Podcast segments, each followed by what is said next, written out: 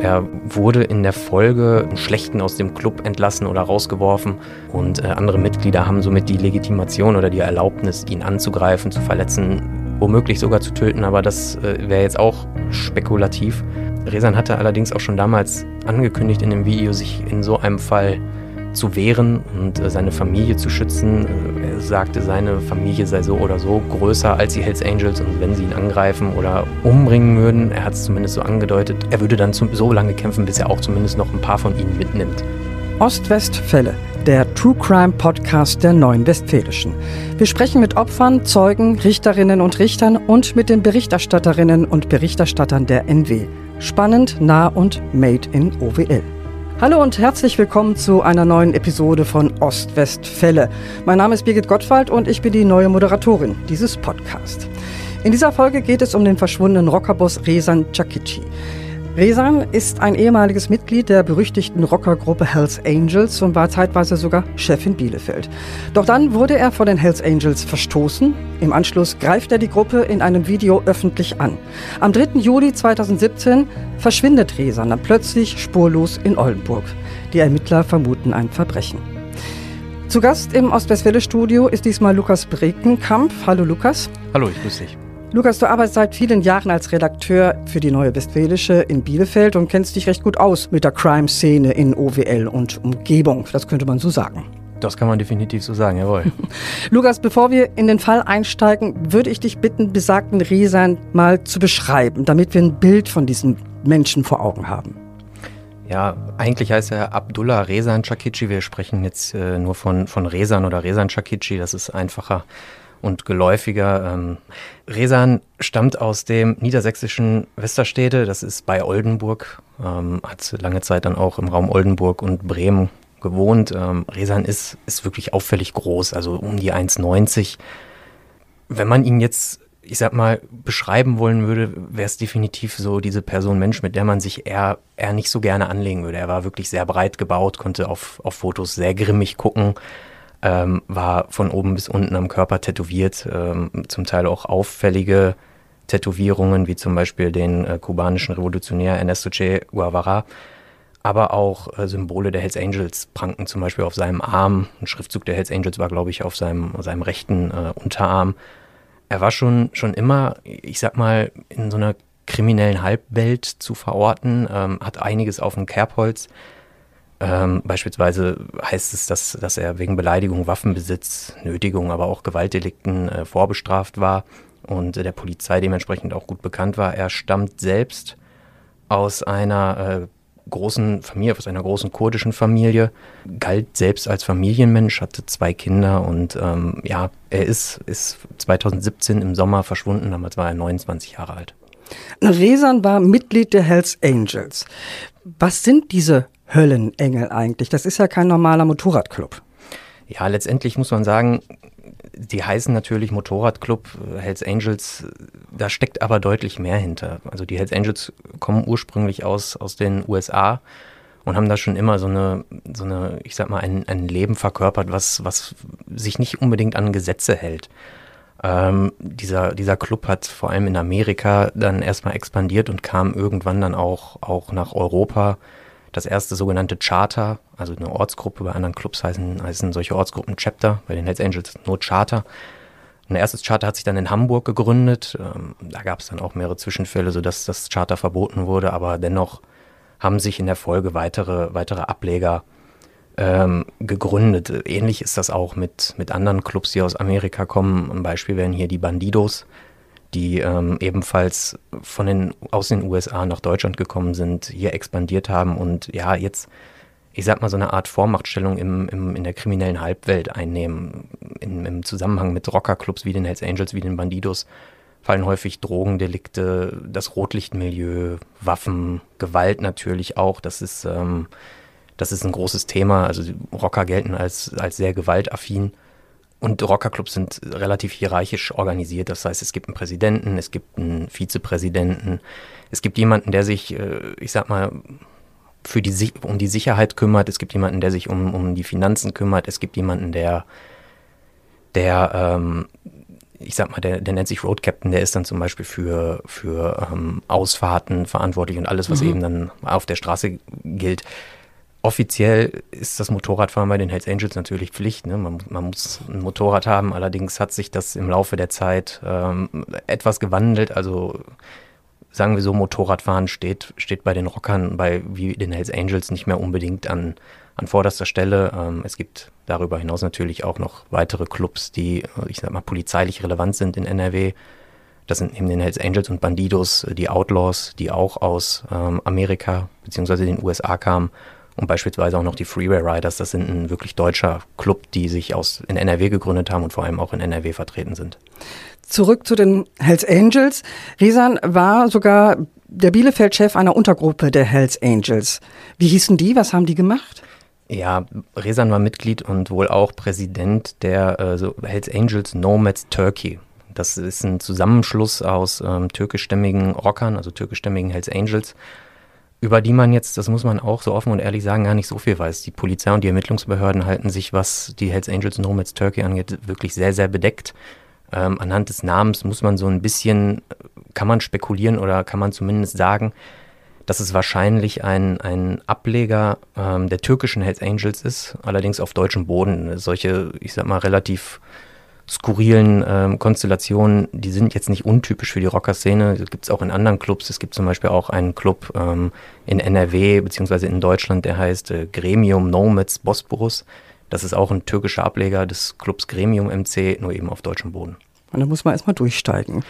Ähm, Lukas, weißt du, warum Resan ausgerechnet nach Bielefeld gekommen ist? Der kommt ja eigentlich aus dem hohen Norden. Mhm. Ja, das ist tatsächlich eine, eine, sehr schwierige Frage, weswegen, weswegen er nach Bielefeld oder ausgerechnet nach Bielefeld gekommen ist. So richtige Erkenntnisse dazu liegen mir nicht vor. Ähm, er kommt, wie du richtig gesagt hast, aus dem, aus dem hohen Norden, aus Oldenburg. Ähm, ich, ich würde jetzt mal darauf spekulieren, dass die Hells Angels Nomads Turkey eben, eben dann, ich sag mal so ein bisschen zufällig ihre Dependance beziehungsweise hier im Raum Bielefeld, im Raum Ostwestfalen-Lippe vertreten waren. Und ähm, dementsprechend ist er dann auch, auch hier, hier eben gelandet. Und inwieweit sind Resan und die Hells Angels in Bielefeld dann auffällig geworden? Ja, ich hatte ja schon gesagt, Resan äh, ist generell schon, schon der Polizei bekannt geworden ähm, und, und, war auch vorbestraft, ähm, so zumindest mein Stand der Dinge.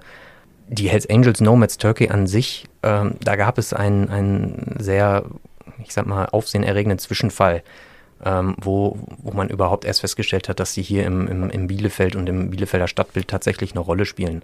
Da gab es äh, Ende 2013 einen ziemlich großen Polizeieinsatz im Bielefelder Bahnhofsviertel, mhm, also mhm. dem Boulevard, wo, wo wirklich die, ich sag mal, die Bielefelder Feiermeile ist. Ähm, da waren Mitglieder der Hells Angels Nomads Turkey, aus welchem Grund auch immer, in einem der, der Diskotheken zu Besuch und äh, die Polizei ist mit einem Großaufgebot ausgerückt. Ähm, denn es stand so ein bisschen das Gerücht und, und die Vermutung im Hintergrund, dass die ähm, eben in diesem, in diesem Bereich der, der, des Ausgeviertels, in dem, ich sag mal, Amüsierviertel Bielefelds, ähm, Schutzgeld erpresst haben mhm. sollen.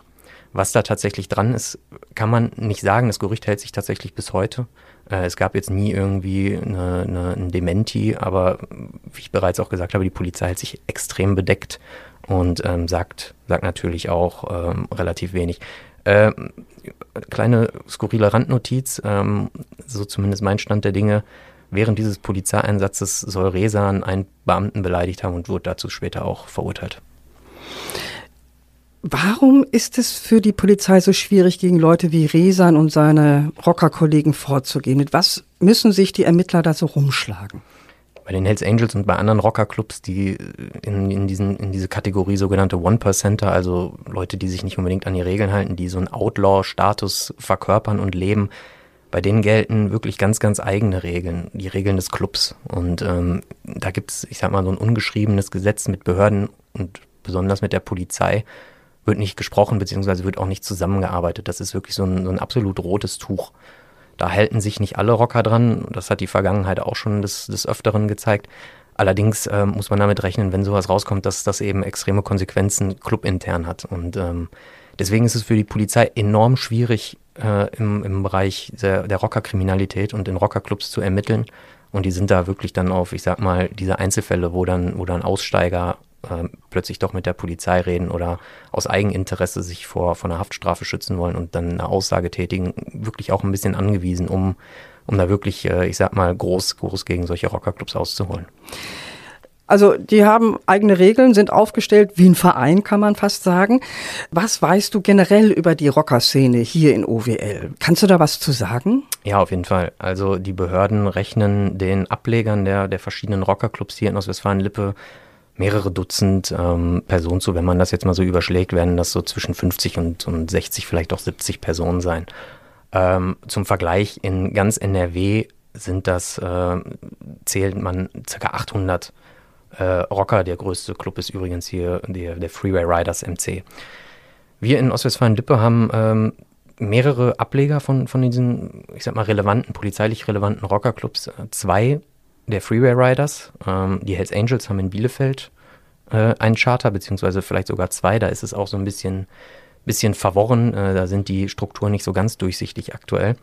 Und wir haben ähm, den Brothers Guard MC. Das ist äh, ein Club, der sich um, um einen rechten YouTuber gegründet hat und ähm, ich sag mal, vielleicht nicht so in die Kategorie Hells Angels reinfällt, aber für die Polizei dennoch, ich sag mal, polizeilich relevant zu sein scheint.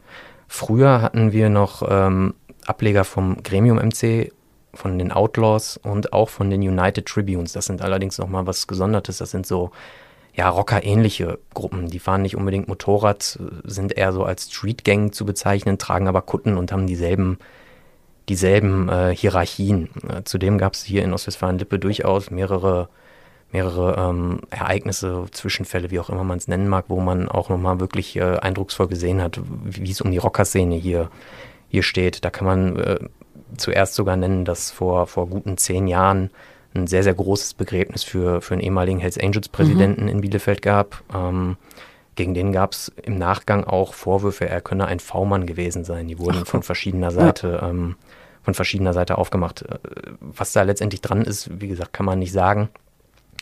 2016 gab es noch einen größeren Polizeieinsatz, weil es angeblich innerhalb der Hells Angels zu Konflikten kommen sollte. Und da sollte es dann, äh, so hat es zumindest damals in der Presse gestanden, sollte es zu einem, ja, ich will nicht sagen Aussprache, das klingt noch harmlos, aber wie gesagt, der Konflikt sollte in Bielefeld geklärt werden. Wenn man jetzt allerdings so ein bisschen im Nachgang guckt, dann ist da relativ wenig dran. Wahrscheinlich wollten einfach nur mehrere Rocker, die Bielefelder Rocker ähm, besuchen und wurden dann allerdings äh, kurz, kurz vor dem, kurz vor dem äh, Ableger bzw. dem Clubhaus abgefangen von der Polizei und äh, in einem sehr, sehr großen Manöver durchsucht und, und äh, ich sag mal gefilzt. 2018 äh, gab es nochmal einen Zwischenfall, der, der auch wirklich, ich sag mal, ein bisschen brisanter ist. Da sollen ähm, Hells Angels-Mitglieder eine Polizistin äh, in ihrem Auto verfolgt und von der Autobahn abgedrängt haben. Oh. Da ging es so ein bisschen, ich, ich, ich, spekuliere jetzt mal so ein bisschen, ich sag mal, um, um persönlich, ein bisschen was Persönliches mhm. in Anführungszeichen. Ähm, ja, und 2021 kam es zu einem bundesweiten, oder nicht bundesweiten, aber zu einem Verbot der Bandidos in Westdeutschland. Genau. Mhm. Und ähm, wir hatten zu dem Zeitpunkt ein relativ frisches äh, und neu gegründetes, äh, eine neu gegründete Gruppe im Raum Delbrück, also Raum Paderborn.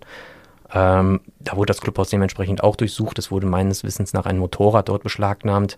Ähm, das Clubhaus ist ziemlich weit auf dem Land, ähm, ist meines Wissens nach auch noch immer im, äh, ebenfalls beschlagnahmt worden. Äh, also man sieht, dass, dass die Szene hier tatsächlich auch vertreten ist und eine gewisse Rolle spielt. Und äh, dann hatte ich eben ja auch den, den Brothers MC genannt, das äh, Brothers Guard MC, Entschuldigung. Das ist ein Club, der sich um, um einen relativ bekannten rechten YouTuber gegründet hat, bei denen relativ häufig ziemlich große Partys stattfinden, wo dann ähm, Personen kommen, die so ein bisschen in dieser in dieser ähm, ja, Staatsdelegitimierer-Szene, also dieser Szene, die aus den Corona-Protesten entstanden ja, ist. Zuerst ja. sind Rechtsextreme kommen. Vor kurzem hatten wir ähm, Besucher, die, die zu den Nachtwölfen in Deutschland, also den, den Putin-Rockern, den sogenannten Putin-Rockern gehören.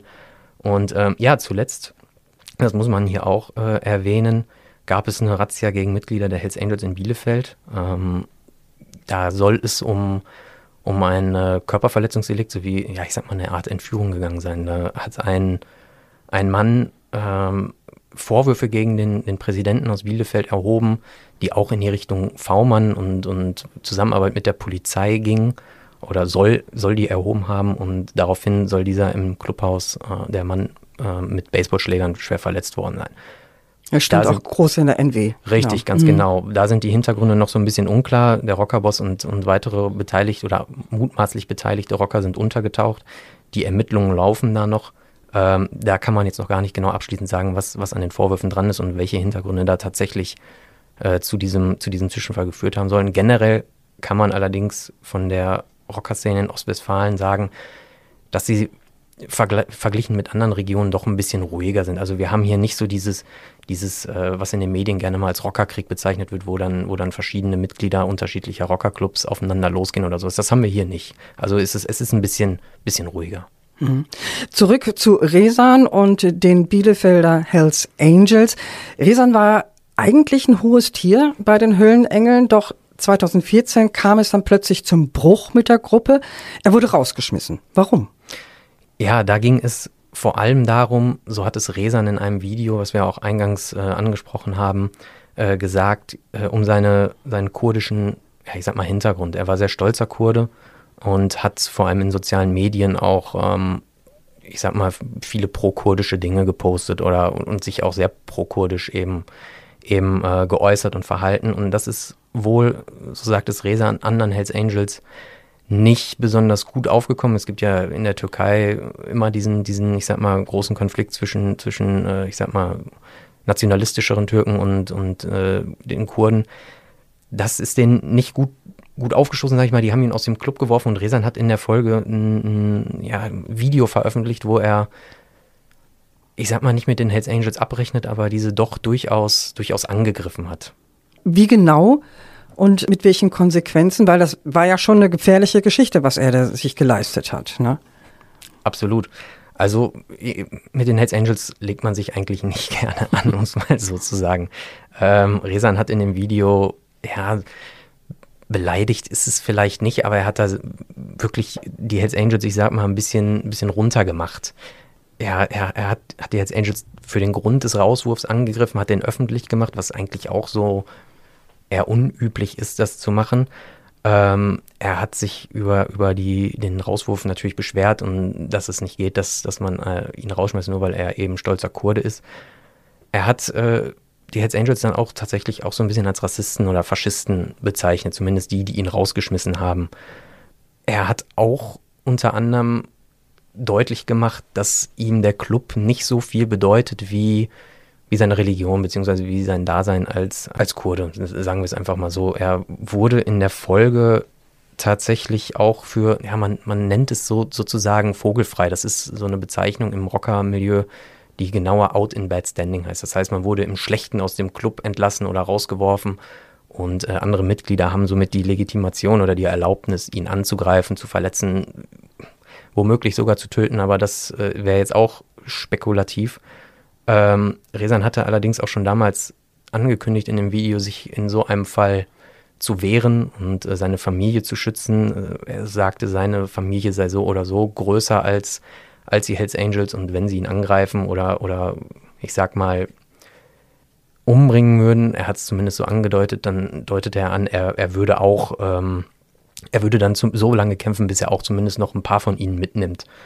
Ähm, Es hört sich wie eine Kriegserklärung an. ja, so, das, das, das hört sich tatsächlich auch so an. Also so muss man es vielleicht auch sogar ein bisschen interpretieren. Ähm, und er hat sich damit natürlich auch auf in enorme Gefahren gebracht. Das muss man jetzt auch so offen sagen, weil man spricht öffentlich eigentlich nicht schlecht über die Hells Angels. Da gab es schon Fälle, in die, ich sag mal, die extrem geendet sind. Da gibt es ein Beispiel in Berlin. Da ähm, gab es Konflikte zwischen einer Person und dem Präsidenten der Hells Angels. Ähm, und diese Person hat sich sehr abwertend gegenüber die Hells Angels, gegenüber dem Präsidenten, gegenüber seiner Familie geäußert und hat ähm, sich auch öffentlich, ich sag mal, ein bisschen äh, lustig gemacht über, über die Hells Angels und ja, runtergemacht. Ja, man, ist sehr kompliziert. Es gab auch so persönliche Fäden zwischen denen. Auf jeden Fall endete dieser Fall darin, dass ähm, der Mann in einem Berliner Wettbüro ermordet wurde mit mehreren Schüssen. Ähm, da kam ein ganzes Rollkommando in dieses Wettbüro rein. Ähm, sind direkt gezielt zu ihm hingegangen und haben ihn mit mehreren Schüssen am, am Kartenspieltisch getötet. Ähm, der Fall ist bekannt als der Berliner äh, Wettbüro-Mord. Da gab es auch ein extrem langes, extrem langes ähm, Gerichtsverfahren, beziehungsweise einen extrem langen Prozess, der dann letztendlich auch zu, zu langen Haftstrafen für die ähm, für das gesamte Hells Angels Charter da in, in Berlin, beziehungsweise das im Grunde fast gesamte Hells Angels Charter in Berlin geführt hat. Lukas, weißt du eigentlich, was mit der äh, Gruppe hier in Bielefeld passiert ist, wo Resan der Chef war? So genau weiß man das nicht. Also es gibt da die Vermutung oder das Gerücht, dass äh, die Gruppe so ein bisschen in sich zusammengefallen ist, als äh, Resan rausgeworfen wurde. Äh, angeblich, die Gerüchte gibt es auch, sollen sie wieder in den Raum, in den Raum Oldenburg-Bremen verzogen sein, beziehungsweise aus Bielefeld abgewandert sein.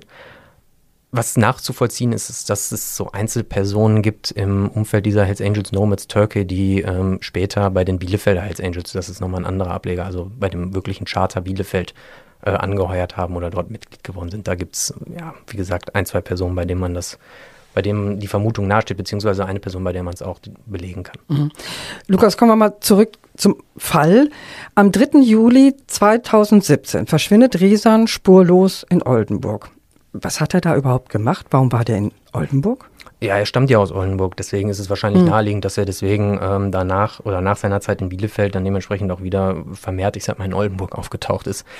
Ähm, es heißt in Berichten, dass er auch danach noch in, in Rockerkreisen verkehrt hat. Er war schon immer so ein bisschen in, in dieser Rocker-Szene mit drin. Bevor er Hells Angels war, soll er bei den Mongols oder im Umfeld der Mongols, das ist auch ein Rockerclub aus den USA, ähm, verkehrt haben. Das ist ein, ein Club, bei dem es bei dem's, ähm, Überschneidungen ins Clan-Milieu gibt. Mhm. Ähm, ja, ich sag mal, er soll auch in, im Nachgang ich sag mal, er soll seinen Lebensstil nicht unbedingt gewandelt haben. Also er soll, mhm. er soll auch weiterhin noch hier und da mal Streit gegeben haben.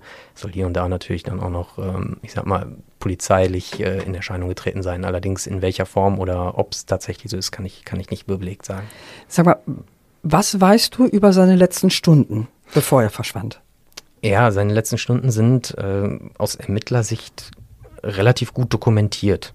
Äh, er ist genau verschwunden am 3. Juli 2017, also wirklich im, im absoluten Hochsommer. Ne? Die Tage sind lang, es ist lang hell, auf den Straßen ist dementsprechend auch mehr los, was das Ganze auch schon wieder ähm, ein bisschen, ich sag mal, nicht skurriler macht, aber es macht es alles ein bisschen mysteriöser, diesen ganzen Fall.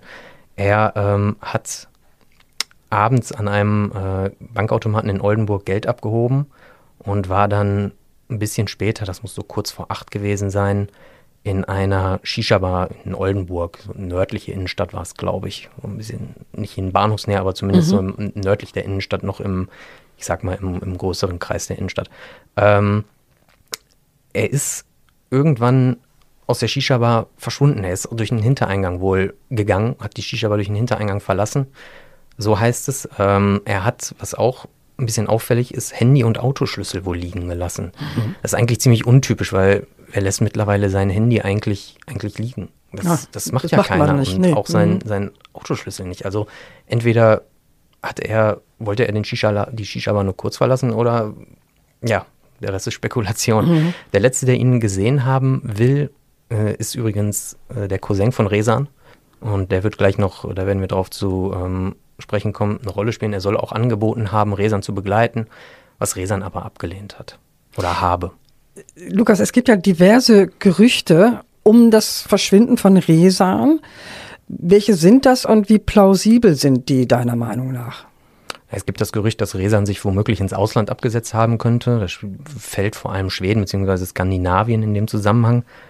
Ähm, da sagen wir mal so, liegen, liegen Ermittlern jetzt nicht so die wirklichen Kenntnisse vor. Das wäre denen wohl, wohl auch aufgefallen. Ähm, ein weiteres Gerücht ist, das finde ich auch äh, ein bisschen skurril, Resan könnte im Zeugenschutzprogramm sein. Ähm, das, dazu gibt es aber wohl auch keine, keine richtigen Erkenntnisse. Ähm, und es gibt sogar Gerüchte um, um die PKK, diese kurdische mhm. Untergrundorganisation, dass die womöglich mit dem Verschwinden was zu tun haben könnten, beziehungsweise das Verschwinden womöglich organisiert haben könnten. Mhm. Aber nichts Genaues weiß man nicht. Nee, da weiß man nichts Genaues. Das, ähm, es gibt eben sehr viele Gerüchte um sein Verschwinden. Die Polizei hat auch Kenntnis von diesen verschiedenen Gerüchten, aber keine konkrete Spur, die dahin gehen. Also die Polizei geht weiterhin von einem Verbrechen aus. Warum? Also welche, welche Anhaltspunkte haben die Ermittler? Ja, also die Polizei geht definitiv von einem Verbrechen aus. Das, das muss man tatsächlich so sagen. Ähm, für die Zuhörer ist jetzt vielleicht am plausibelsten die Rockerrache. Mhm. Sprich, Resan wurde nach seinem Rauswurf bei den Hells Angels äh, und dem Video, was er, was er aufgenommen hat und in dem er die Hells Angels massiv angegriffen hat, äh, vielleicht entführt oder umgebracht oder wie auch immer man jetzt spekulieren möchte. Ähm, allerdings gab es wohl eine Aussprache in der Türkei, relativ kurz nach dem Video sogar. Resan soll sich kurz nach dem Video entschuldigt haben. In der Türkei, so haben es mehrere Medien berichtet, soll es dann in, in, äh, an, an, der Westküste, in einer großen Stadt an der Westküste eine Aussprache gegeben haben, wo ironischerweise sehr einflussreiche ähm, türkische Rocker ihre, ihre Heimat haben, sagen wir es so.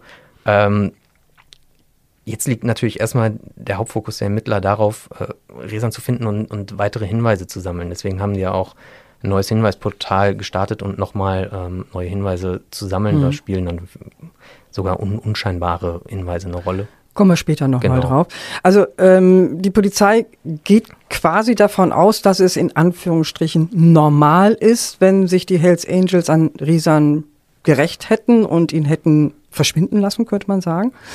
So, es gibt aber noch eine andere Geschichte.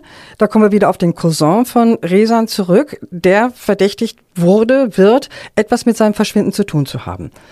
Was ist das jetzt für eine Geschichte? Ja, also es gibt äh, laut Medienberichten oder soll laut Medienberichten schon längere, ich sag mal, familiäre Streitereien ähm, gegeben haben. Wobei man jetzt hier auch sagen muss, dass familiäre Streitereien da vielleicht ein bisschen irreführend sein können, denn Resans angesprochener Cousin ähm, war ebenfalls in Rockerkreisen aktiv. Er war bei den, Ach, Hells, bei den Hells Angels in Bremen. Mhm. Und äh, dort gibt es das Gerücht, dass Resan seinem Cousin wohl ähm, eine sehr hohe Summe Geld unterschlagen haben soll, äh, die wohl angeblich aus Drogengeschäften stammen sollen. Da ist nicht ganz klar, ob das stimmt oder nicht oder ob das einfach nur Gerüchte sind. Ähm, jedenfalls gibt es Anhaltspunkte, die das Ganze so ein bisschen, ich sag mal, auch brisant machen. Denn laut Ermittlungen soll am Abend von Resans Verschwinden in unmittelbarer Nähe der Shisha-Bar zwei Freunde von Resans Cousin in einem Auto gewartet haben. Ähm, das macht natürlich, macht die ganze Geschichte natürlich auch etwas verdächtig. Zudem mhm. war Resans Cousin der letzte, der Resan auch wirklich, wirklich lebend gesehen hat, so zumindest seine Aussage. Ähm, der Cousin hat sich sogar unmittelbar, oder nicht unmittelbar, aber kurz nach Resans Verschwinden in die äh, Türkei abgesetzt. Ähm, angeblich, wie es in Medien heißt, um ähm, eine Eskalation mit dem Vater von Resan zu vermeiden, ähm, der ihn nämlich für das Verschwinden als schuldig oder verdächtigt hielt. Fakt ist auf jeden Fall auch, dass ähm, die Familie von Resan ganz besonders und an erster Stelle der Vater von Resan ist jetzt nicht für unwahrscheinlich, dass Resans Cousin etwas mit dem Verschwinden ähm, zu tun haben könnte. Ähm, da gab es dann auch noch einen weiteren Zwischenfall in dieser ganzen Geschichte, der nochmal sehr aufsehenerregend ist. Und zwar ist der Vater mit äh, seinem Bruder, also Resans Onkel, um es mal jetzt äh, nicht ganz so kompliziert zu machen, ähm, zu der Firma von Resans Cousin gefahren, um wohl nochmal zu fragen, wo Resan denn jetzt ist und was mit Resan passiert ist.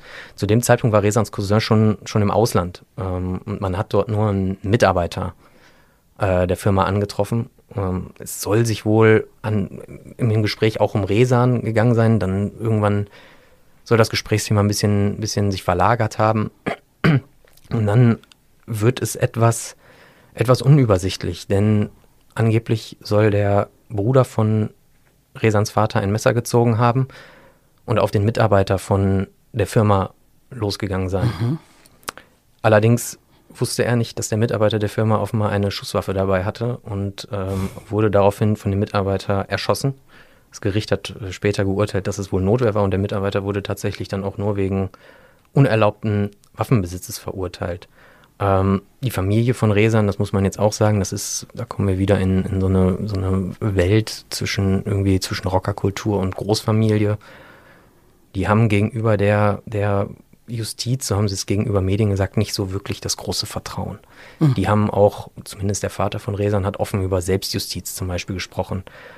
Das heißt, da kommen wir dann auch nochmal auf den Punkt zurück, weswegen auch hier die Ermittlungsarbeiten womöglich etwas schwieriger sind. Ähm, der Cousin von Resan ist an dieser Stelle, um da jetzt auch abzuschließen, mittlerweile wohl wieder in Deutschland Gegen ihn gab es nie einen Haftbefehl. Die Ermittlungen gegen ihn haben jetzt auch nie zu, zu einem erhärteten Verdacht, zu einem Motiv oder, oder sonstigem geführt. Das heißt, ähm, die Ermittlungen gegen ihn wurden nicht eingestellt, weil man es jetzt nicht für, für, für ausgeschlossen oder weil man es für ausgeschlossen hält, dass, dass der Cousin von Resan etwas damit zu tun haben könnte, sondern die Spuren waren einfach nicht mehr da. Man, man hatte keine mhm. Ermittlungsansätze mehr. Man, die Ermittlungen führten einfach nicht weiter.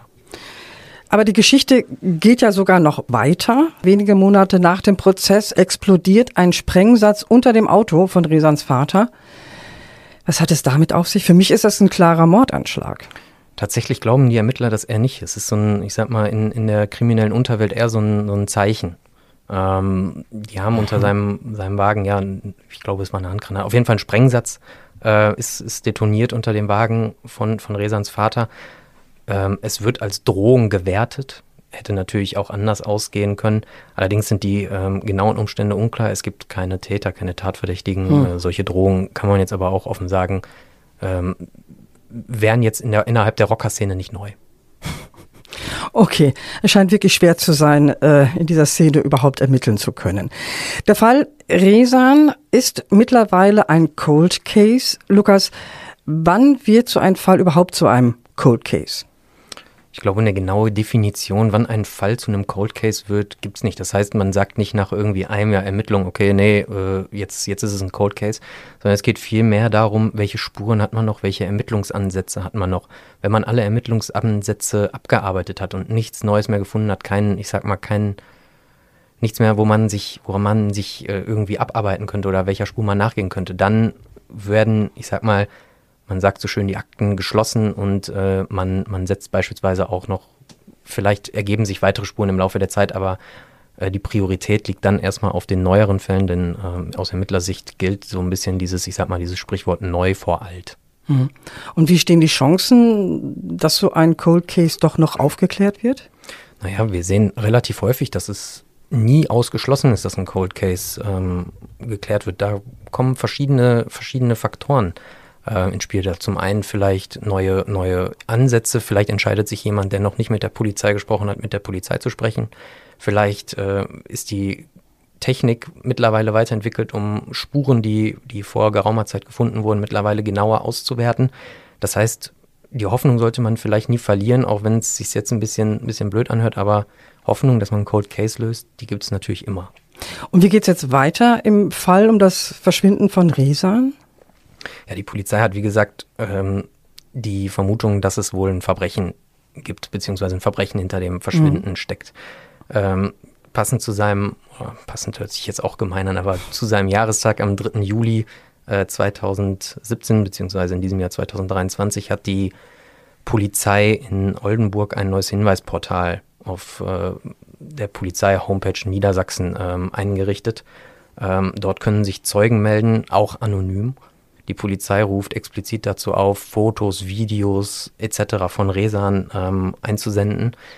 Die Polizei sagt nämlich auch, es könnte jeder Schnappschuss eine neue Spur bringen, egal wie, ja, wie, wie unwichtig er vielleicht erscheint. Das könnte ein Selfie sein, es könnte vielleicht auch ein Gruppenfoto sein.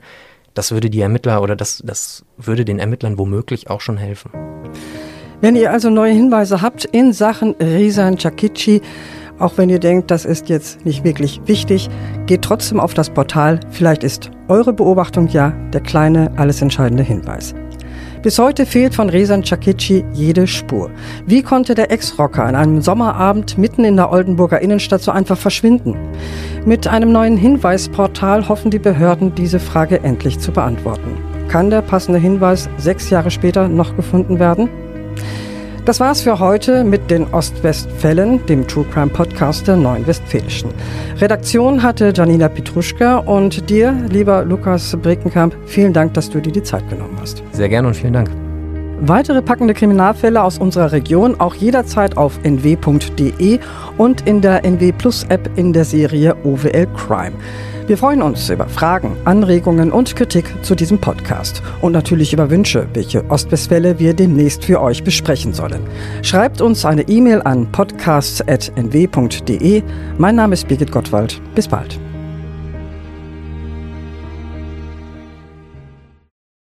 Wenn es Nacht wird, kommen zwei tiefe Stimmen in deinen Podcast-Player, um dich mit ihren Geschichten ins Bett zu bringen. Rote Bar ist dein Einschlaf-Podcast zum Einkuscheln und Wegschlummern. Ich hatte mal eine Freundin, wenn wir zusammen im Urlaub waren, dann ging sie in den Pool und dann guckte sie mich an. Oh, ich habe schon gemacht. Ah. Dann ins Meer. Oh, ich habe schon gemacht. Und die machte immer direkt überall ins Wasser rein. Was war sie für eine Rasse? Ein Collie oder? eine Blondine. Hör ihn zweimal, dreimal, zehnmal und schlaf immer wieder dabei ein. Tim und Matze brummen dich zur Late Night in den Schlaf. Was hältst du so von dickeren Bettdecken? Ich bin sowieso ein kleines Heizkraftwerk im Bett. Ist wirklich so. Ich entwickle wahnsinnige Hitze nachts. Ich schwitze ja. auch oftmals sehr viel. Na, wenn jemand an mir klebt, das Ach, Wenn man so leiden. zu zweit, kannst du nicht haben? Ja, zu zweit schon, aber bitte, bitte ein bisschen Abstand halten. Also so einschlafen ist okay, aber dann bitte irgendwann lösen und in seinen Bereich rüberrollen. Ich schlafe besser, wenn ich zu zweit schlafe. Ich glaube, es ist Gewohnheit. Das kann sein. Ich glaube, wenn man sich ein halbes Jahr hinter seinen Chef legen würde, dann würde man den von heute auf morgen vermissen. Das ist so ein bisschen wie das Stockholm-Syndrom. Kennst du das? Wenn der Entführer ja, von einem lässt, dann vermisst man den. Schöne Träume mit Rote Bar Podcast, dem entspanntesten Podcast in Deutschland.